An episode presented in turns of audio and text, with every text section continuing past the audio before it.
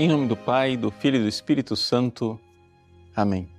Meus queridos irmãos e irmãs, continuamos na oitava de Natal e hoje celebramos a festa do grande apóstolo e evangelista São João.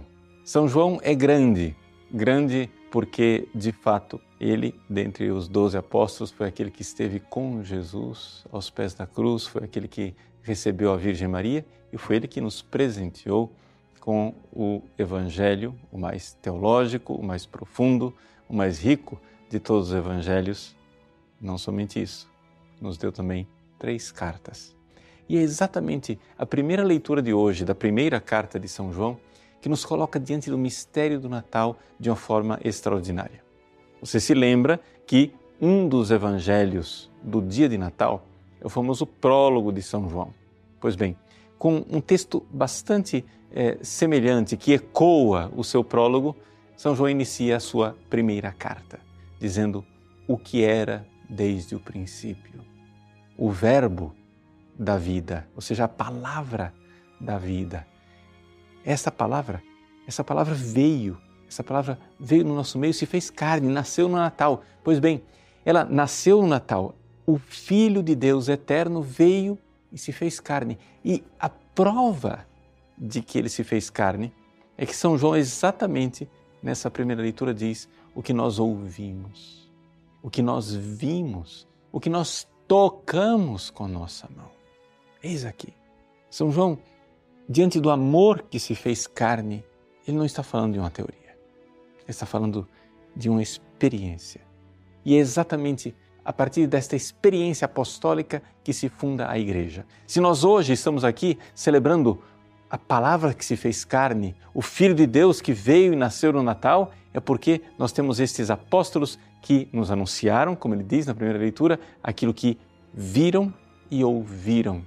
E eles anunciam isto para que nós tenhamos comunhão com eles, ou seja, comunhão com a fé apostólica e, com isso, comunhão com o Pai e com o Filho. E nesta comunhão, uma vez que entramos nesta comunhão, a nossa alegria plena. Essa é a maravilhosa primeira leitura que nós é, meditamos hoje nesta festa do apóstolo São João. Agora, como fazer com que isso se torne carne na nossa vida? Bom, em primeiro lugar, vejam, São João está narrando aqui a realidade do ato de fé. Uma vez que você ouve aquilo que os apóstolos pregam e você crê naquilo que os apóstolos experimentaram, no Cristo que eles experimentaram, no amor que se fez carne que eles viveram. Uma vez que você recebe esta fé, ali a fé, ela consegue fazer você entrar em conexão com este Cristo. E você entra na comunhão, na comunhão do Pai e do Filho. Mas essa comunhão, ela só é plena, essa comunhão só é verdadeira quando você, além de um ato de fé, também está disposto a amar de volta. Ou seja, a romper com a vida de pecado e a abraçar a vida nova em Cristo. É verdade que a vida de pecado nos apresenta amores ilusórios. É verdade que a vida de pecado tem a sua sedução, mas não é verdadeira alegria.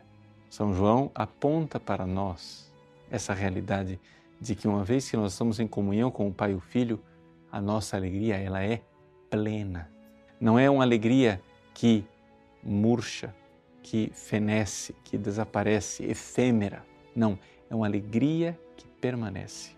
E não somente permanece, ela enche a medida, ela transborda. Então, nesse mistério do Natal, vamos renovar a nossa fé, vamos renovar o nosso propósito de viver uma vida nova em Cristo Jesus, para que nós, em cada missa, possamos, na comunhão, reclinar a nossa cabeça no peito de Jesus, como fez São João.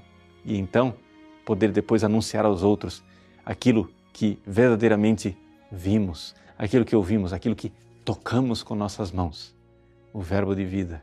E então também para os outros a alegria será plena. Deus abençoe você. Em nome do Pai e do Filho e do Espírito Santo. Amém.